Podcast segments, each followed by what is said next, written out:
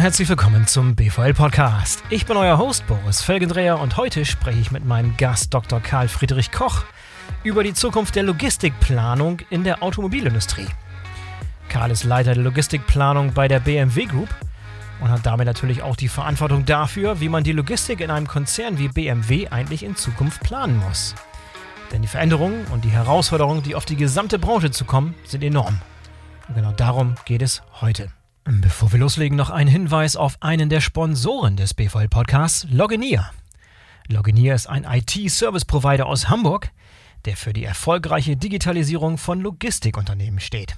Das Besondere am Expertenteam von Loginier, es kennt sich in der Seefracht, Luftfracht und Kontraktlogistik genauso gut aus wie in der IT. Und das ist natürlich eine sehr gute Kombi. Zu den Leistungen von Loginier zählen Consulting, Implementierung, Systemintegration, Betrieb und ein eigener weltweiter 24-7 Helpdesk.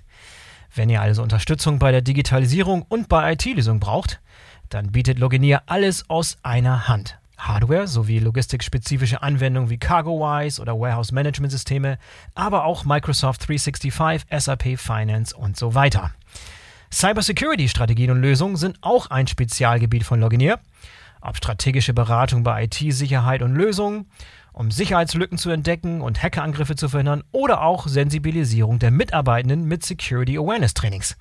Da seid ihr bei Loginier in sicheren Händen. Besonders interessant dürfte Loginier auch dann für euch sein, wenn ihr international aufgestellt seid und Niederlassungen im Ausland habt. Denn Loginier bietet alle Leistungen auch international an. Also, es lohnt sich auf alle Fälle mal vorbeizuschauen bei Loginier unter www.loginier.com. L-O-G-I-N-E-E-R.com. So, und jetzt kommt Dr. Karl Friedrich Koch von BMW Group. Ich wünsche euch viel Spaß. Hallo Karl, herzlich willkommen zum BVL-Podcast. Schön, dass du dabei bist. Herzlichen Dank, Boris. Herzlichen Dank für die Einladung und herzlichen Dank fürs Interesse. Ja, ich freue mich super aufs Gespräch. Ich bin voller Erwartung, denn ich möchte heute mit dir über die Zukunft der Logistikplanung in der Automobilindustrie und insbesondere natürlich bei der BMW-Gruppe sprechen. Du bist, habe ich gesehen, schon eine ganze Weile im Konzern unterwegs. Äh, wenn meine Recherche stimmt, dann bist du Mitte der 90er Jahre schon im Konzern angefangen und hast diverse Aufgaben dort übernommen. Du bist so ein Longtime, Oldtimer sozusagen, lange Zeit dem Konzern treu geblieben. Was waren denn bisher so deine Aufgaben, die du übernommen hast im Konzern? Ja, du hast sicherlich recht. Es kommt ein bisschen drauf an, wie man rechnet. Ich habe gestartet vier Jahre in der Triebwerksproduktion. Es gab Mitte der 90er mal ein Joint Venture von BMW und Rolls-Royce für die Entwicklung und Produktion von Triebwerken. Dort in Oberursel habe ich gestartet und bin dann um den Jahrtausendwechsel zu BMW Automotive gewechselt, nach dem Motto von hochfliegenden Triebwerken zu niedrigfliegenden Powertrains und Fahrwerken. Und in den letzten 23 Jahren bei BMW treu geblieben, dann diverse Leitungsfunktionen in den Bereichen Powertrain, in den Fahrzeugwerken, in der Zentrale, im FITS und Hochhaus, in Deutschland und auch im Ausland. Ich finde das eigentlich das sehr Interessante bei BMW. Man kann alle drei bis fünf Jahre eine ganz andere Aufgabe machen, bleibt damit frisch ohne wirklich den Arbeitgeber wechseln zu müssen. Ja, das macht in der Tat Sinn. Du bist Ingenieur von, von Haus aus, Maschinenbau studiert vermutlich? Ja, vielleicht ein bisschen zum Persönlichen. Also mein Name ist Karl Friedrich Koch, bin 57 Jahre alt, verheiratet, zwei Kinder, 30 und 26 Jahre, die jetzt im Gegensatz zu mir natürlich ganz am Anfang ihres Berufslebens stehen. Geboren in Trier, Rheinland-Pfalz, kein waschechter Bayer, wie man sicherlich hört. Studium des Maschinenbaus, Produktionstechnik an der RWTH Aachen und an der Ohio State University in den USA. Und der berufliche Werdegang hat dann auch angefangen mit fünf Jahren Forschung, Entwicklung, Technologieberatung am Fraunhofer Institut für Produktionstechnologie, um dann danach Industrie zu wechseln. Wie gesagt, beginnend in der Triebwerksproduktion Produktion und nunmehr seit einem Vierteljahrhundert in der Automobilindustrie. Das klingt aber so lang. Wie lange bist du denn schon in der Logistik? Du bist jetzt äh, Leiter der Logistikplanung äh, ja. global, weltweit für die gesamte Gruppe.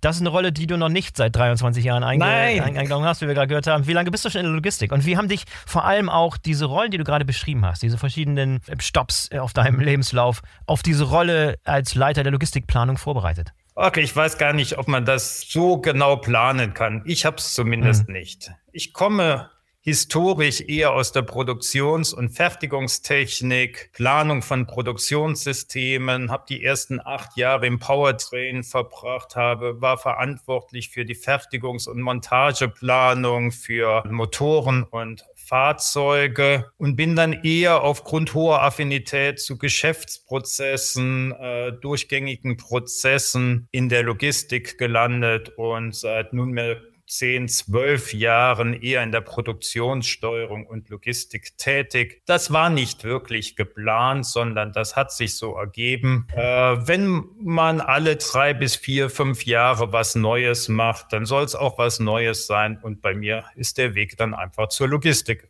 gegangen. Sehr schön. Ein interessanter Stop in deinem Lebenslauf, der mir äh, aufgefallen ist, ist deine Rolle, die du eingenommen hast beim Aufbau des Werks San Luis Potosi in Mexiko. Das heißt, du warst einige Jahre im Ausland, hast dort an dem Aufbau von einer von einer sehr modernen Produktionsanlage äh, mitgewirkt. War das rückblickend einer der Highlights? Sieht aus, zumindest auf deinem Lebenslauf aus wie einer der Highlights. Äh, was hast du aus dieser Zeit dort in Mexiko mitgenommen? Ja, es war wirklich ein Highlight, sowohl beruflich als auch von äh, persönlichen Erfahrung. Aber vielleicht starten wir mal bei den Eckdaten. Ja, ich war von Mitte 2015 bis Ende 2020 Mitglied des Werkleitungskreises für das BMW Greenfield in. San Luis Potosí, Mexiko. Davon circa vier Jahre vor Ort wirklich in Mexiko. Meine mhm. Aufgabe dort war Aufbau einer Hauptabteilung, Programmplanung, Produktionsmaterialsteuerung, Logistik, Outbau und Distribution der Fahrzeuge und zum Schluss in einer Übergangszeit auch noch vier Monate kommissarisch als Werkleiter. Das war zunächst mal inhaltlich wirklich eine super spannende Aufgabe. Konzeption, Aufbau, Inbetriebnahme und Hochfahren eines komplett neuen Werkes mit einem Investvolumen von circa einer Milliarde Euro, von Konzeptlayout über Planung, Aufbau, Inbetriebnahme, Produktionsstart bis zum Hochfahren auf Kammlinie. Das ist doch eine Once-in-a-Lifetime-Erfahrung. Und ja. genauso wichtig, es war für mich eine tolle interkulturelle Erfahrung in einem sehr interessanten Land mit vielen tollen Menschen. Insofern ja. kann ich nur jedem raten, wer eine solche Gelegenheit bekommt, der sollte sie wirklich nutzen. Ja, an dieser Fabrik, da habe ich viel in der Recherche drüber gelesen, äh, was daran so besonders war, so innovativ war. Gibt es ein paar Dinge, die du herausstellen könntest, die wirklich dieses Werk, was ihr da gebaut habt, du hast es gerade als Greenfield beschrieben, das heißt, ihr könntet von Grund auf eine neue, moderne Fabrik von Grund auf neu planen. Was waren da so die, ja, die Aspekte, wo du sagen würdest, das war wirklich, das waren wir der Zeit voraus. Da haben wir wirklich Dinge betrachtet, Dinge mit eingebaut, Dinge mit geplant, die so vollkommen neu waren, die auch richtungsweisend waren für die gesamte Industrie. Puh, das ist jetzt schwierig. Wir haben einen gewissen Blueprint für neue Werke, aber da BMW nicht im Jahrestakt neue Fahrzeugwerke baut, sondern eher im Zeitraster von fünf bis zehn Jahren, versuchen wir da natürlich den neuesten Stand hineinzubringen. So, und das Schöne bei einem Greenfield ist natürlich, man hat 300 Hektar Land, es gibt keine bestehenden Gebäude, es gibt keine bestehenden Straße, sondern man kann alles ganz neu ausrichten Geschichten, diesen Wertstromgedanken. Wo kommen die Menschen hinein? Wo kommt das Material hinein? Wo kommen die fertigen Fahrzeuge heraus? Und wie fließt dazwischen der Wertstrom? Das kann man natürlich vollkommen ohne Restriktionen planen und dann auch umsetzen. Ich glaube, wir haben noch mal einen deutlichen Schritt gemacht in Richtung Digitalisierung, Smart Maintenance, Transparenz in der Transportlogistik. Wir hatten doch eine ganze Reihe von Teilen, die wir übersee transportiert haben, wo es darum ging, wirklich die Transparenz zu halten saubere Steuerungsprozesse hinzukriegen. Und ich glaube, abgerundet war es einfach durch den Umstand, wir kamen natürlich in ein neues Land hinein, ohne dass dort eine Automobilindustrie an der Stadt vor Ort war und das Thema Training und Qualifikation der Leute war dann auch ein ganz wichtiger Punkt. Wir mussten mhm. halt eben schauen, von Beginn an die Leute so qualifiziert zu bekommen, dass wir BMWs in der bewährten Qualität aufbauen können, die nicht unterscheidbar sind von BMWs, die wir in München, Dingolfing oder Regensburg bauen. Toll ist dann auch noch in dem Land, das Durchschnittsalter ist deutlich jünger. Die Leute kommen durchaus von der Hochschule, sind wissbegierig, sind hochmotiviert, die wollen was bewegen und da kann man wirklich was Tolles miteinander bewegen. Ja, ich war auch schon ein paar Mal in Mexiko, faszinierendes Land, faszinierende Leute. Also ich ja. habe, äh, ich, ich mag Mexiko sehr, sehr gerne. Mit all den Problemen, dass das Land ja nur noch hat, die wollen wir auch nicht, auch nicht außen vor lassen. Aber lass uns mal einen Schritt zurückgehen wieder zur, zur Logistik. Ähm, vielleicht für die Zuhörer, die einen kleinen Überblick gewinnen wollen von der Logistik der BMW-Gruppe. Gib uns mal so einen groben Abriss davon, wie ihr logistisch aufgestellt seid. Guten Überblick über die Logistik der BMW-Group. Dann fange ich mal oben an. Der, bei BMW ist der Bereich Produktionsnetzwerk und Logistik direkt dem Produktionsvorstand unterstellt. Mhm. Großer Vorteil, den ich da drin sehe, ist eine gesamthafte und durchgängige Verantwortung für Werkebelegung. Programmplanung, Produktionssteuerung, Teilologistik, SKD-Werke, Packbetriebe bis hin zur Fahrzeugdistribution in einer Hand. Der Bereichsleiter Produktionsnetzwerk und Logistik, Michael Nikolaides, ist darüber hinaus Prozessverantwortlicher für den, wir nennen es Order-to-Delivery Geschäftsprozess und die damit einhergehende Digitalisierung. Insofern wirklich alles in einer Hand. Wir in der Logistikplanung gehören auch zu diesem Bereich, sind aber etwas ein Exot, da wir im Produktentstehungsprozess Idea to Offer tätig sind. Vereinfacht gesagt, wir planen die Logistiksysteme und Netzwerke, die meine Kollegen dann operativ im täglichen Betrieb betreiben. Insofern ist aber auch der Regelkreis innerhalb der Organisation sichergestellt. Wenn wir was nicht so gut planen würden, würden mir meine Kollegen das sicherlich unmittelbar mitteilen. Unsere Schnittstellen sind im Wesentlichen die Fahrzeugproduktlinien, wo die Entwicklung der Fahrzeuge stattfinden, die Entwicklung selbst, das Einkaufsressort und die Lieferanten, die Fahrzeugwerke und natürlich auch die IT. Logistik ohne IT ist heute undenkbar. Vielleicht noch organisatorisch haben wir die Logistikplanung im letzten Jahr nochmal weiterentwickelt. BMW ist ein internationaler Hersteller, auch wenn es manchmal dort doch ziemlich bayerisch ist. Aber unsere Werke sind inzwischen weltweit verteilt. Zur Stärkung der weltweiten Aufstellung mit all den regionalen Spezifika und logistischen Besonderheiten haben wir jetzt die Organisation bei mir konsequent nach dem Hub-and-Spoke-Modell über drei Weltregionen ausgerichtet. Schwerpunkt der Logistikplanung ist und bleibt Deutschland beziehungsweise in Europa. In München ist das FITS.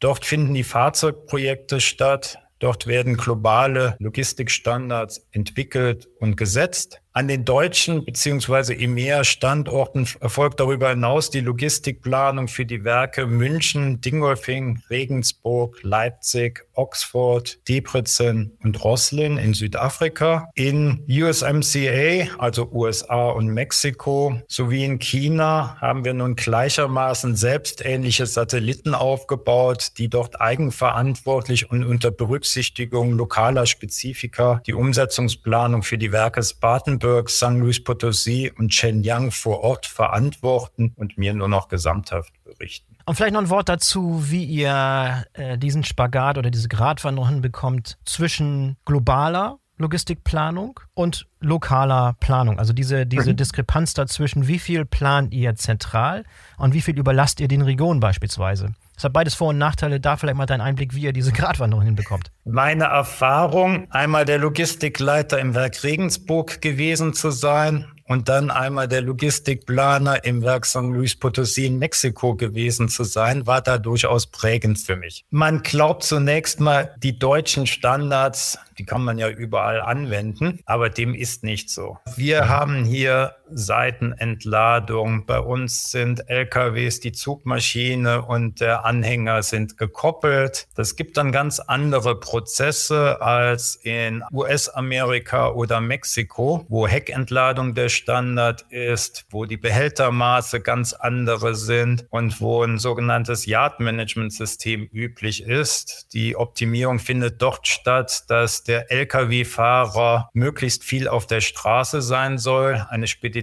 kauft sich deutlich mehr Anhänger als Zugmaschine. Das heißt, ein Lkw-Fahrer stellt seine vollen Anhänger auf einem Yard ab, holt einen leeren ab und dazwischen wird der Anhänger auch als Warehouse on Wheels, als Lagerstufe genutzt.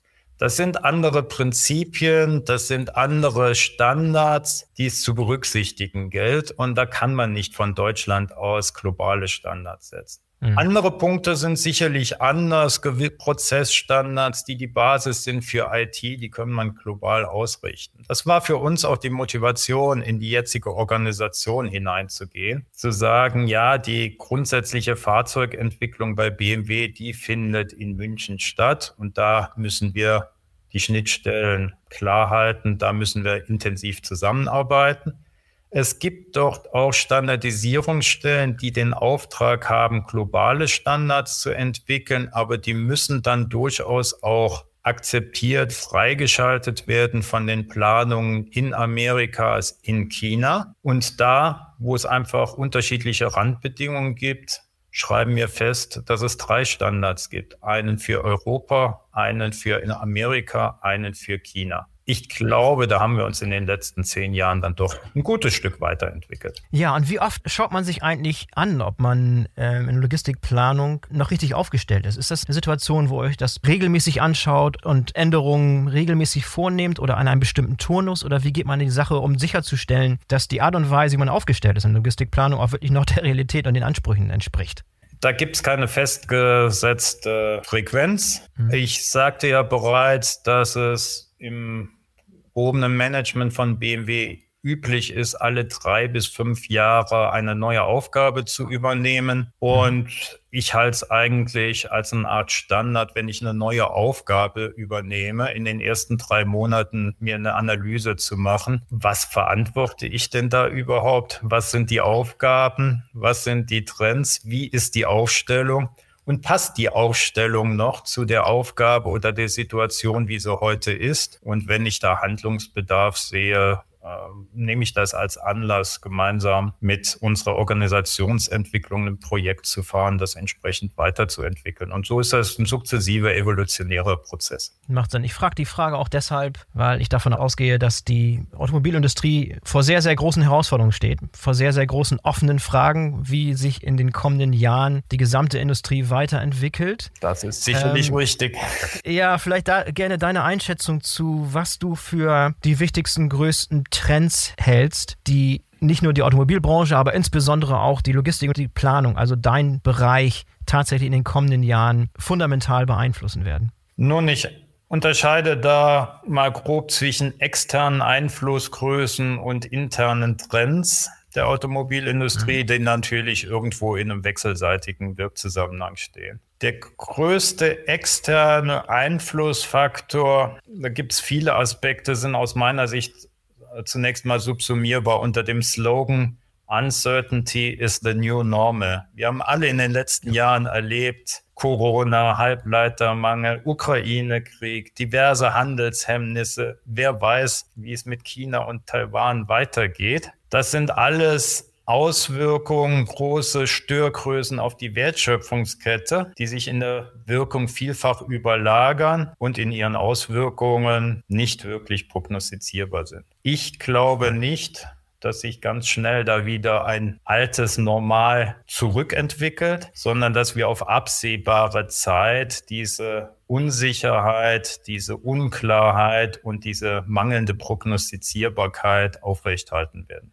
Dabei führe ich auch unter Uncertainty is the New Normal die eingeschränkte Prognostizierbarkeit des technischen Wandels, der Rahmenbedingungen des Käuferverhaltens beim Wechsel von der Verbrennerwelt in die Elektromobilität über alle Märkte weltweit. Vor 20 Jahren, da war ich im Powertrain, da konnten wir den mittellangfristigen Bedarf Vierzylinder versus Sechszylinder, Benzin versus Diesel recht gut prognostizieren und unsere Kapazitäten und Flexibilitäten danach ausrichten. Die Veränderungsgeschwindigkeit zur E-Mobilität und die Prognose der Bedarfe an BEF-Fahrzeugen, PHEVs und ICE-Modellen über alle Märkte weltweit, das ist sicherlich mit deutlich größeren Unsicherheiten behaftet. Der Wandel wird stattfinden, aber wo, wie und wie schnell, das sind die entscheidenden Fragen. Und wir sprechen dabei über riesige erfolgskritische Investitionsentscheidungen in den Größenordnungen von vielen, vielen Milliarden Euros bei den OEMs, bei den Lieferanten. Ja. Eine zweite ganz wesentliche externe Einflussgröße ist die zunehmende Bedeutung von Nachhaltigkeit, Sustainability. Wir bei BMW verstehen darunter mehr als nur das Thema Reduzierung des CO2-Footprints in der Produktion. Unser Ziel ist die Realisierung einer vollständigen, nachhaltigen Kreislaufwirtschaft über den gesamten Zyklus Produktentstehung, Produktnutzung und Wiederverwertung interne Trends, die die Zukunft der Automobillogistik prägen werden, sind geprägt von dem gesamten Produktionssystem in der Automobilindustrie. Wir bei BMW haben dafür den Begriff iFactory geprägt mit den Unterpunkten Lean, Green und Digital. Ich persönlich ergänze dies noch gerne um den Aspekt People. In diesen Themenfeldern wird sich das BMW Produktionssystem und damit auch die BMW Logistik in den kommenden Jahren sehr schnell und teilweise radikal weiterentwickeln. Ja, dann lass uns doch gerne so ein paar von diesen Faktoren und diesen Einflüssen rausgreifen, die ich persönlich auch für besonders wichtig halte. Vielleicht angefangen mit dem Übergang vom Verbrenner zur Elektromobilität. Das ist das Big Elephant in the Room sozusagen, der im Raum steht, wo viele Unsicherheiten existieren, wo nicht ganz klar ist, wohin die Reise geht und wie schnell vor allem auch.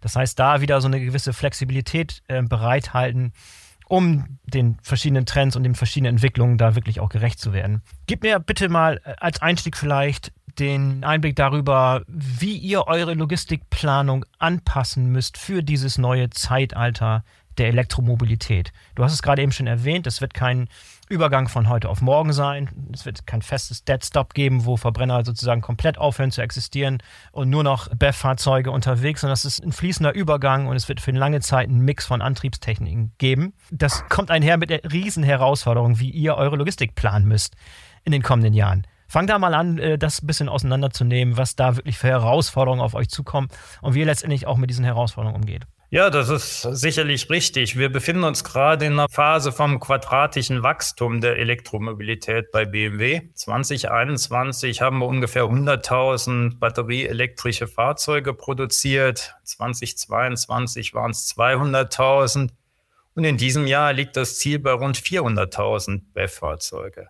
Dementsprechend passen wir auch das BMW-Produktionssystem und die Logistik sehe ich als einen Bestandteil des Produktionssystems gerade grundlegend neu an. Auf Basis von Gedanken, Überlegungen und Konzeptentscheidungen auch der letzten zwei, drei Jahre. Ich würde mal drei Punkte wesentlich sehen. Erstens mal, heute können wir Fahrzeugwerke sehr flexibel auf Kundenwünsche reagieren. Wir können über eine Produktionslinie im Mix in Losgröße 1 1 völlig wahlfrei batterieelektrische Fahrzeuge, Hybridfahrzeuge und reine Verbrennerfahrzeuge fertigen und montieren. Einfaches Beispiel dafür ist der aktuelle Siebener, den wir in Dingolfing in allen drei Antriebsvarianten übers gleiche Band fahren, auch noch im Mix mit Fünferfahrzeugen und Achterfahrzeugen.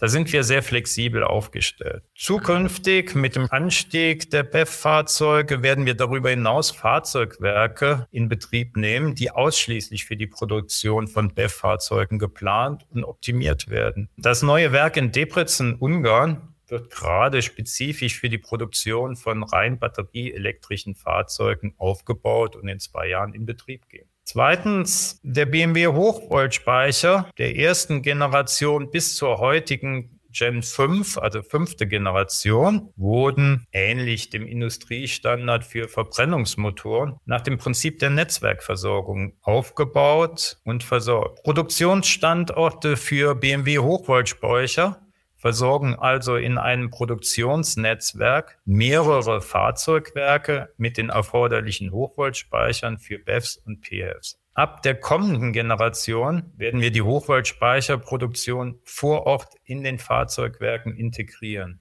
Das heißt, die Hochvoltspeicher für die Fahrzeugproduktion werden auch vor Ort im Fahrzeugwerk produziert, ähnlich wie wir es Stand heute für die lackierte Karossen tun. Damit sparen wir zukünftig signifikant Transportkosten, verbessern die Qualitätsregelschleifen und reduzieren dann auch in Großserie natürlich das gebundene Kapital. Und drittens, in der Konsequenz aus diesem zweiten Punkt, Migration von der Netzwerkversorgung hin zur Produktion der Hochvoltspeicher vor Ort im Fahrzeugwerk, haben wir auch BMW intern die Aufgabe und die Verantwortung für die Logistikplanung des Hochvoltspeichers im Sinne Versorgungs- und Intralogistik aus der Planung Powertrain zu uns in die Logistikplanung für die Fahrzeugwerke migriert. Wir sind also jetzt gleichermaßen verantwortlich für die Logistikplanung der Fahrzeugmontage, die Logistikplanung für die lackierte Karosse und auch für die Logistikplanung der zukünftigen Generation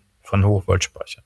Ja, vielleicht noch ein paar Worte zu den operativen Herausforderungen. Du hast jetzt ein paar Dinge schon genannt, aber vielleicht noch mal ein bisschen spezifischer auf so konkrete Dinge, die in dem operativen Bereich jetzt schon Kopfschmerzen bereiten oder vielleicht in der Zukunft noch Kopfschmerzen bereiten könnten. Was sind so die Bereiche, die besonderes Augenmerk verdient haben, weil sie im operativen Bereich besonders herausfordernd sind? Wenn ich nochmal zurückgehe auf das Thema Uncertainty is the new normal, sind wir im Moment daran, gemeinsam mit unseren Kollegen vom Einkauf das gesamte Wertschöpfungsnetzwerk nochmal neu zu überdenken. Mhm. Ausgangsbasis für uns ist eine globale Werkebelegung mit Fahrzeugwerken, die BMW bereits seit vielen Jahren nach dem Motto, die Produktion folgt dem Markt hat Erfolg. Ich denke, hier mhm. sind wir schon ganz gut aufgestellt. Wir gleichen immer wieder unsere Absatzzahlen in den drei Weltregionen EMEA, USMCA und China, Asien mit den Produktionskapazitäten und der Modellallokation ab und justieren nach. Der nächste Schritt ist nun, auch das Lieferantennetzwerk noch konsequenter nach diesem Grundsatz auszurichten. Ich glaube nicht, dass damit die Globalisierung der Supply Chains in der Automobilindustrie aufhört oder endet. Wir werden zukünftig aber neben der Business Case Betrachtung die Aspekte mögliche Versorgungsrisiken, die einhergehende Resilienz in der Lieferkette noch stärker in die Entscheidungen einfließen lassen. Insofern sehe ich da doch einen gewissen Trend zu mehr Local for Local. Mhm. Welche Rolle kann Technologie spielen? Du hast jetzt mehrmals den, den Begriff Uncertainty is the New Normal ähm, erwähnt. Du hast vorhin auch schon darüber gesprochen, dass es euch inzwischen besser gelingt, beispielsweise Transparenz in die Lieferketten und die Transportwege zu schaffen. Gibt es ein paar gute Beispiele, die du herausheben kannst, wo Technologie wirklich eine Schlüsselrolle spielt in der Art und Weise, wie ihr eure Logistik plant und steuert? Naja gut, äh, Lean, Green, Digital. Digital steht für neue Technologien und auch Digitalisierung. Ich glaube, das wird radikal die Logistik verändern. Mit all die Möglichkeiten von Cloud, Big Data und zukünftig auch künstlicher Intelligenz, da liegt noch sehr viel Potenzial die Weiterentwicklung der Technik und die konsequente Umsetzung, Nutzung der Digitalisierung die Logistik und die Gestaltung und Steuerung der Supply Chains radikal verändern. Ich mache mal ein paar Beispiele in der Planung und Steuerung der Inbound- und Outbound-Logistik ist die erste Etappe, das klingt jetzt banal, mal die Schaffung und Sicherstellung einer hundertprozentigen Transparenz. Welche Komponente ist in welchem Behälter, in welchem Container, auf welchem Transportmittel genau wo auf der Welt? Das klingt jetzt banal, aber bei 5.000 bis 10.000 Komponenten pro Fahrzeug und 10.000 Fahrzeugen Produktion arbeitstäglich sind das schon enorme Mengen. Aufbauend hierauf werden wir dann in der Materialsteuerung sukzessive Technologien und Algorithmen aufbauen, die den Mensch in der Entscheidungsfindung unterstützen, mit der Vision bis hin zur autarken und autonomen Steuerung durch die IT. Stellen wir uns doch mal vor, ein Hurricane über dem Golf von Mexiko wird prognostiziert. Es ist dann durchaus denkbar, dass ein Algorithmus die Risiken für eine mehrtägige Schließung des Hafens in Veracruz abschätzt und auf der Basis einer hundertprozentigen Transparenz über die Order Pipeline der Fahrzeugproduktion und Teileversorgung im Werk St. Louis Potosí automatisch kritische Komponenten identifiziert und autonom präventiv für diese eine Trinkteil-Luftfrachtversorgung organisiert. Klingt noch ein wenig visionär, aber die Daten dafür sind heute bereits allesamt vorhanden. Sie müssen eigentlich nur noch verknüpft werden. In der Transportlogistik werden die Anforderungen zur Nachhaltigkeit, zu einer Weiterentwicklung des Transportnetzwerks sowie zum Einsatz von Transportmitteln mit nachhaltigen Antrieben führen. BEF-LKWs, Wasserstoff-LKWs werden in den kommenden Jahren auf den Markt kommen. Die dafür erforderliche Infrastruktur muss aber sicherlich noch aufgebaut werden.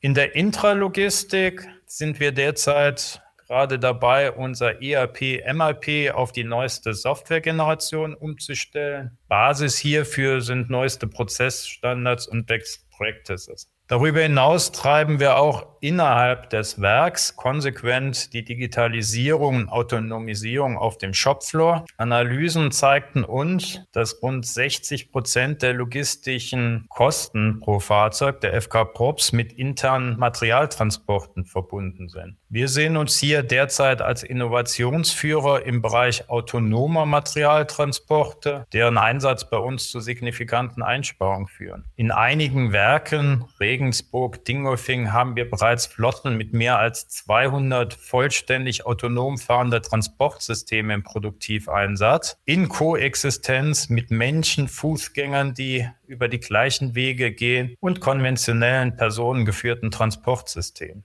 Das werden wir weiter ausrollen und wir werden die Use Cases jetzt auch auf Autostapeln und Outdoor-Transporte bis hin zum autonomen Yard Management weiterentwickeln. Der nächste Schritt ist dann auch Digitalisierung, Autonomisierung von Pick- und Sequenzierprozessen. Auch hier fahren wir bereits Piloten mit Robotik einsetzen. Da gibt's gute, vielversprechende Piloten mit viel Potenzial für die kommenden Jahre. Ja, und das wäre, glaube ich, mal ein kurzer Abriss über Transparenz in der Materialsteuerung, Einsatz Autonomie, künstlicher Intelligenz für die Entscheidungsfindung, Autonomisierung und Digitalisierung.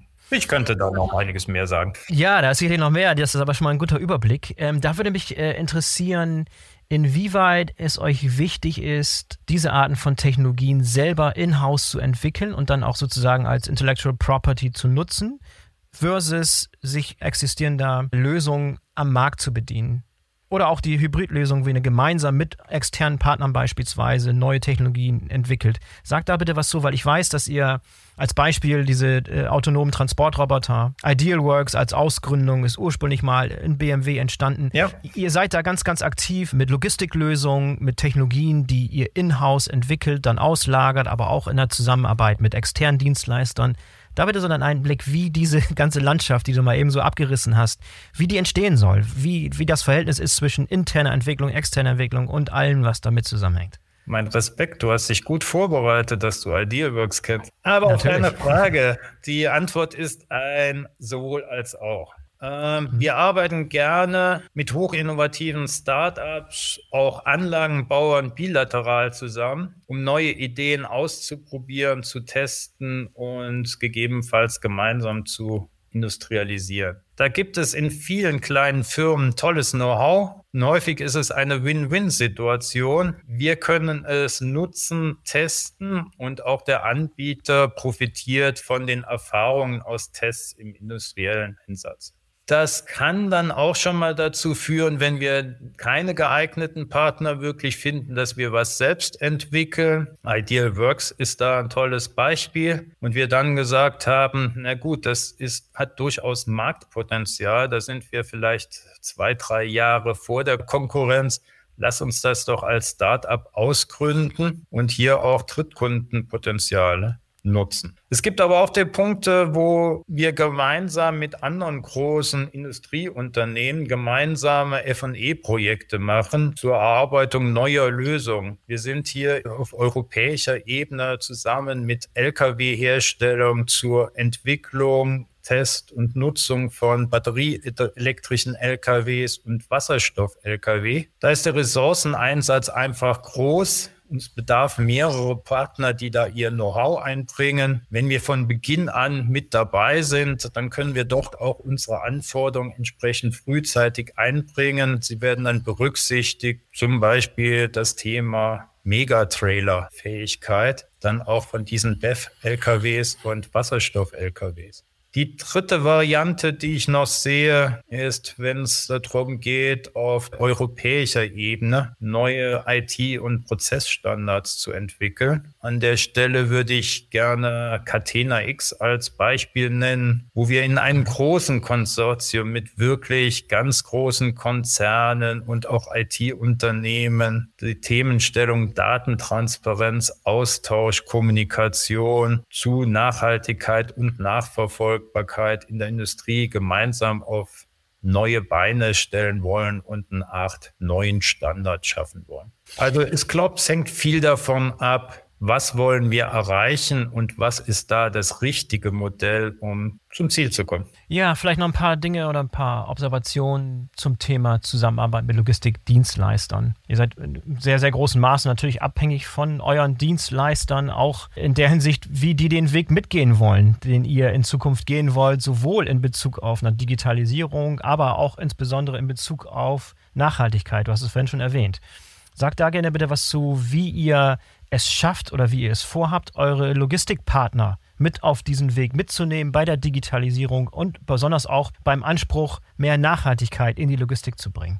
Also ich bin überzeugt, dass auch unsere Logistikdienstleister, unsere Transportunternehmen den gleichen Handlungsbedarf sehen, wie wir ihn sehen. Also insofern müssen wir die nicht von Grundsatz auf überzeugen. Sie sind eher interessiert daran, wie wir uns ausrichten. Das ist jetzt nicht spezifisch BMW, sondern die gesamte Automobilindustrie, um sich dementsprechend auch passend auszurichten. Ich sehe da viel Interesse Gesprächsinteresse und Wunsch nach Abstimmung, was wir da auch gerne wahrnehmen. Natürlich müssen wir aufpassen auf Wettbewerbsregeln etc. Aber äh, da lässt sich vieles im Rahmen der Gesetze und auch der Regularien lösen. Und ich glaube, da läuft die Zusammenarbeit gut. Da gibt's die Maschinenanlagenhersteller, die interessiert sind, äh, ihr Equipment zu testen oder gemeinsam mit uns voranzutreiben. Da gibt es die IT-Hersteller, die IT-Häuser, die auch interessiert sind, ihre Prozess-IT halt eben in der Automobilindustrie zu testen und weiterzuentwickeln. Da gibt es die Speditionen, da gibt es Softwarehäuser für Industrielösungen, da gibt es mannigfaltige Optionen, mit denen wir gerne zusammenarbeiten. Das ist heute nicht mehr eine Eigenentwicklung von BMW. Ja, sag gerne noch ein paar Dinge zu euren allgemeinen Nachhaltigkeitszielen. Du hast schon ein paar Sachen angeteased, aber vielleicht nochmal überblickend so eure Ziele, die ihr euch auch ganz konkret in der Logistik gesetzt habt. Was verfolgt ihr für Ziele und wie passen die in die BMW Group Ziele? Und was heißt das konkret für dich? Mit welchen Zielgrößen arbeitest du? Dass du mehr Nachhaltigkeit in deine Logistikplanung reinbringen kannst. Durch welchen Zielen arbeitest du und was sind für dich die wichtigsten Stellhebel dort, die du bewegen kannst? Gut, Nachhaltigkeit habe ich als wesentlichen Megatrend eben schon mal angeführt. Nach meiner Kenntnis ist BMW der erste Automobilist, der das Thema Nachhaltigkeit auch integriert hat in seinen Geschäftsbericht. Also wir haben keinen separaten Nachhaltigkeitsbericht, sondern es ist integriert im Konzernbericht ähnlich wie unsere Finanzzahlen und damit genauso analysierbar und auditierbar von unseren Investoren wie die Finanzkennzahlen. Wir wollen zur Kreislaufwirtschaft. Für die Logistik, ich sage jetzt mal inbound und outbound, ist natürlich jeder nicht gefahrene Transportkilometer am besten. Gleichwohl sehen wir das Thema differenziert und wir möchten es auch differenziert betrachten. Es kann durchaus Sinn machen, Komponenten und Halbzeuge, deren Entstehung viel Energieeinsatz erfordern, in entfernteren Ländern mit einem Überfluss an nachhaltigen Energien denken wir Wasserkraft in Norwegen oder Sonnenkraft in den südlichen Ländern, zu produzieren und dann weiter zu transportieren, als wenn wir diese Komponenten in der unmittelbaren Nähe von Fahrzeugwerken produzieren würden. Das schauen wir uns gemeinsam mit dem Einkauf genau an. Natürlich möchten wir dann auch den CO2-Ausstoß in den verbleibenden Inbound- und Outbound-Transporten verringern. Wir prüfen wieder stärker den Einsatz der Schiene in der Inbound-Versorgung. In der Outbound-Versorgung ist es eigentlich Standard, würden uns da aber auch wünschen, dass einfach die Infrastruktur jetzt auch abgedatet wird. um es mal vorsichtig auszudrücken. Sehr ah, schön. Mhm. Und wir sind in einer Vielzahl von übergreifenden FE-Projekten zur Entwicklung vom Einsatz von Wasserstoff und batterieelektrischen LKWs aktiv beteiligt. Pilotprojekte machen uns zuversichtlich, dass sich hier in den kommenden Jahren viel weiterentwickeln wird. Einen zusätzlichen Schwerpunkt bei uns in der Logistikplanung sehen wir auch noch in der Entwicklung und im Einsatz von Behältern und Verpackungssystemen aus nachhaltigen Rohstoffen, den wir aktiv treiben. Wir waren intern durchaus überrascht, dass sie damit einhergehenden Effekte auf Nachhaltigkeit durchaus in der Größenordnung sind, die nicht zu vernachlässigen. Um es mal ein Stück weit zu quantifizieren, Inbound-Transporte, Outbound-Transporte machen jeweils rund zwei Prozent des CO2-Ausstoßes des Autos über Lebenszyklus aus und das Thema Verpackungssysteme auch rund ein halbes Prozent. Durchaus Themenstellung, an denen wir arbeiten. Macht Sinn. Ähm mich würde auch noch interessieren, wie. Man hört so viel über Fachkräftemangel mhm. und über die Schwierigkeiten, gute Arbeitskräfte zu finden und in die richtigen Positionen zu bekommen. Wie ist das Ansehen der Logistikplan oder der Logistik innerhalb des Konzerns? Du hast vorhin erwähnt, dass es so eine Art Rotation gibt innerhalb des Konzerns, dass Leute mal in die Produktion kommen, dann vielleicht mal in den Vertrieb und dann vielleicht mal in die Logistik. Hat der Stellenwert der Logistik in den letzten Jahren zugenommen? Ist es wichtiger? Ist es interessanter? Ist es sexier geworden, auch für Young Potentials mal eine Zeit lang in der Logistik zu verbringen? Oder ist es immer noch so, wie man es mal vor ein paar Jahren gesagt hat, dass so das, das, Letzte ist, was man machen will, dass irgendwie so Nachgedanke ist, muss man mal gemacht haben, aber ist nicht wirklich ein Karriereziel. Wie ist das aus deiner Wahrnehmung? Du bist selber erst nach langem Weg in die Logistik gekommen. Gib mir mal einen Einblick, wie die Logistik innerhalb des Konzerns gesehen wird. Ist das ein Karrieresprungbrett? Gib mir mal deinen Eindruck. Wie sieht es bei euch intern in der Gruppe aus? Natürlich haben wir BMW intern auch im Produktionssystem die Vorzeleien, dass Kollegen sagen, ach, ihr seid doch die Kistenschubser. Ja. Ich sage dann zu den Montageleuten, okay, das ist doch nur halt hinschraubfest oder äh, solche Themenstellungen, da gibt's kleine Nettigkeiten. Mhm. Aber im Ernst, ich glaube, die Logistik ist vielschichtig. Es ist tatsächlich so, dass für die operative Durchführung des Materialtransports sei es jetzt Gabelstaplerfahrer, Routenzugfahrer oder auch Lkw-Fahrer, es durchaus in vielen Regionen Schwierigkeiten gibt, noch wirklich Leute zu finden, die das machen wollen. Mal im Ernst, in Mitteleuropa ein erklecklicher Anteil der Lkw-Fahrer, die unterwegs waren, kamen aus der Ukraine. Die standen irgendwann dann auf einmal nicht mehr zur Verfügung. Und wer möchte mhm. gerne sein Wochenende auf einem Parkplatz, Autobahnparkplatz äh, verbringen? Das ist verständlich. Ich glaube, hier helfen uns Themenstellungen wie Automatisierung, Autonomisierung in den Hochlohnländern, den Bedarf an Arbeitskräften da zu reduzieren. Wo ich wirklich für Werbung mache, ist Logistikplanung und Logistiksteuerung auf der Gesamtebene. Das sind aus meiner Sicht hochspannende Aufgaben.